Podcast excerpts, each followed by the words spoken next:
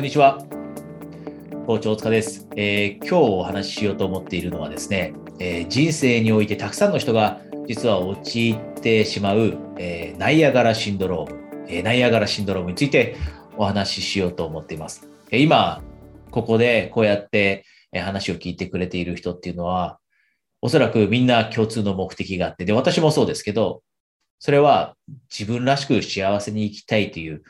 目標だと思うんですね。その価値観を持って今ここにいるんだと思うんです。で、このナイアガラシンドロームというのに陥ると、それとは全く逆の方向に進んでしまうので、そうならないようにという気持ちを込めて今日このお話ししていきます。で、一つここで、えお知らせがありますが、今ですね、やっぱり自分らしく勇気を持って生きていきたいっていう人とても多くてですね、で、特に私のところに来られる方で多いのが、40代付近ですね。40歳ぐらいの方が、もう一度人生を見直す多分いいタイミングだと思うんですよね。私40代ですが、私も40歳になるあたりの頃に人生についてもう一度見直すようなタイミングがありましたので、おそらくえー、そういった方々、その私のところに、えー、ご相談に来られたり、コーチング受けに来られる方も人生を見直して、で、やっぱり今までの人生とはちょっと違う人生をこれから生きていきたいなと思っていたり、今までできなかったことを取り入れていって、もっともっとちょっと違う人生生きていきたいな、こんな風に思うからこそ、えー、行動を起こしていけるようになると思うんですけど、そのためにですね、もしあなたもそんな風に思ってて、ただやっぱり行動って自分で起こすの難しいです。で、プランも立てていくの難しいです。なので、ちょっとサポートが必要だなとか、相談してみたいなと思っていたらですね、今、えー、ご相談セッションですね、をプレゼントしているキャンペーン中なので、えー、その情報この下にあるはずです。なので、もしあなたも今までとはちょっと違う人生にチャレンジしてみたい、残りの人生、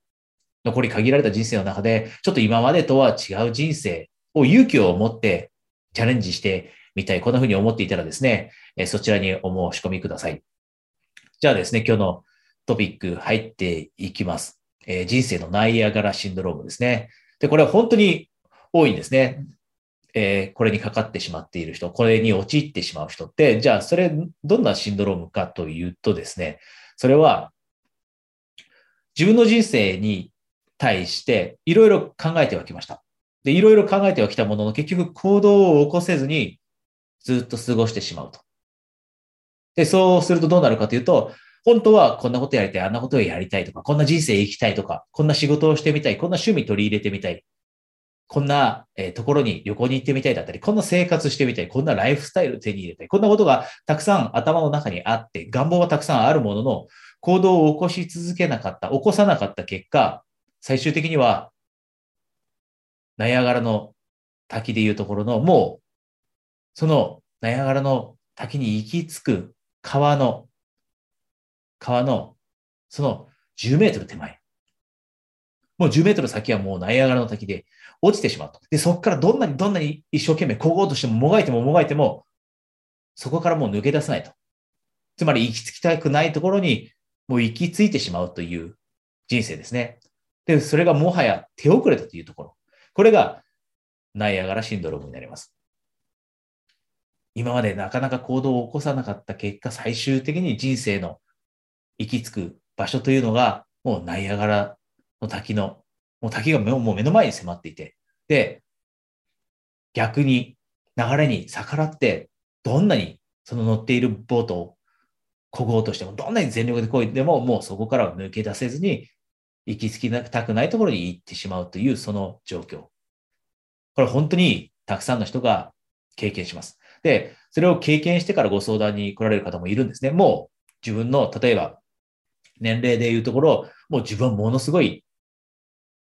年齢が高くなって、もうこれからは自分の人生変えられないというふうに思ってしまうようなタイミングでご相談に来られる方もいます。私よりももう全然年配の方で。なので、あなたにはそういった、えー、ナイアガラシンドロームに陥ってほしくなくて今日このお話ししています。じゃあ、そうならないためにどうするかというと、それはもちろん、これはもう、えー、当たり前の話かもしれませんが、その川の上流ですね。川の上流で、滝の10メートル前でではなくて、もっともっと先、何キロも先、何十キロも先のところで、行動を起こしていくことですよね。準備しておくこと。で、準備して少しずつ前に進んでいく。ナイアガラの滝に行き着くのではなくて、じゃあ他の流れに乗って違う方向に進んでいけるようにすると。で、もう少し具体的に話すと、じゃあどうすればナイアガラシンドロームを抜け出すことができるか。一つ目のステップです。一つ目のステップは、しっかりとビジョンを固めておくこと。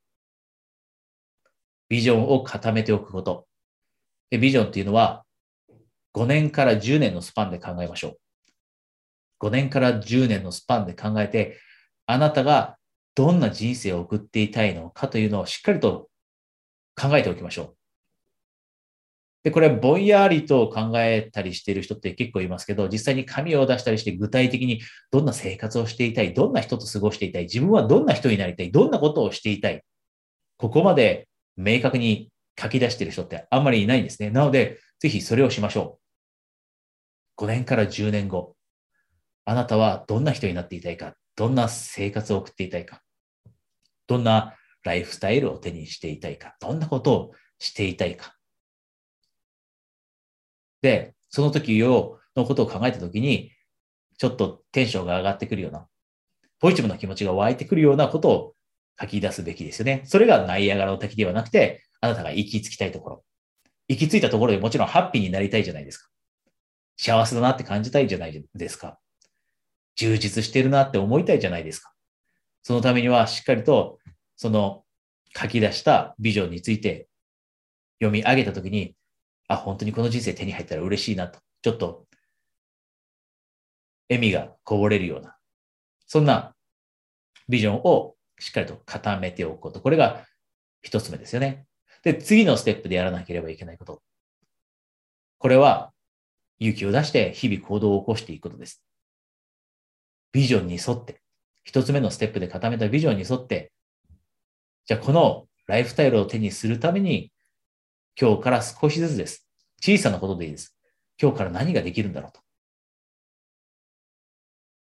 この行動を起こしていくところって思った以上に難しいです。で、あなたもおそらく過去に自分の目標設定とかしてなかなか行動を起こせなかったっていう経験あるかもしれません。もう私もたくさんありました。特に年始に抱負を立てたけど、その抱負を実現することができなかったっていうこともたくさんありました。でも、今日、せっかくこの、えー、お話聞いてくれているのであれば、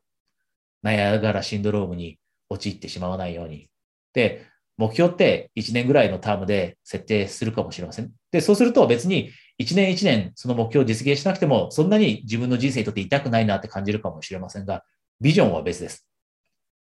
10年後のあなた、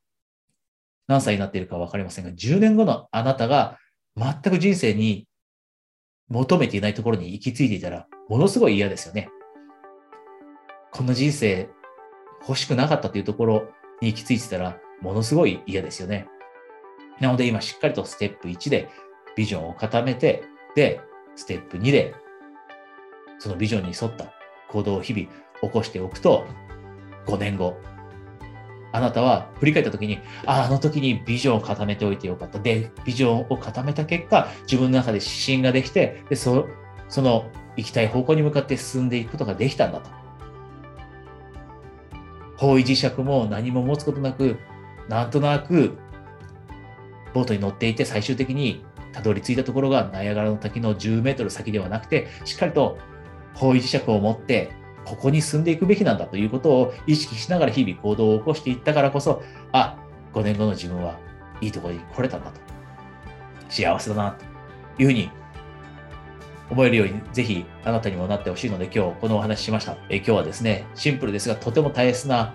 話をさせてもらいました。ナイアガラシンドローム。多くの人が陥ってしまいます。せっかく今日この話と巡り合ったのであれば、ぜひ今日話したことを実践していきましょう。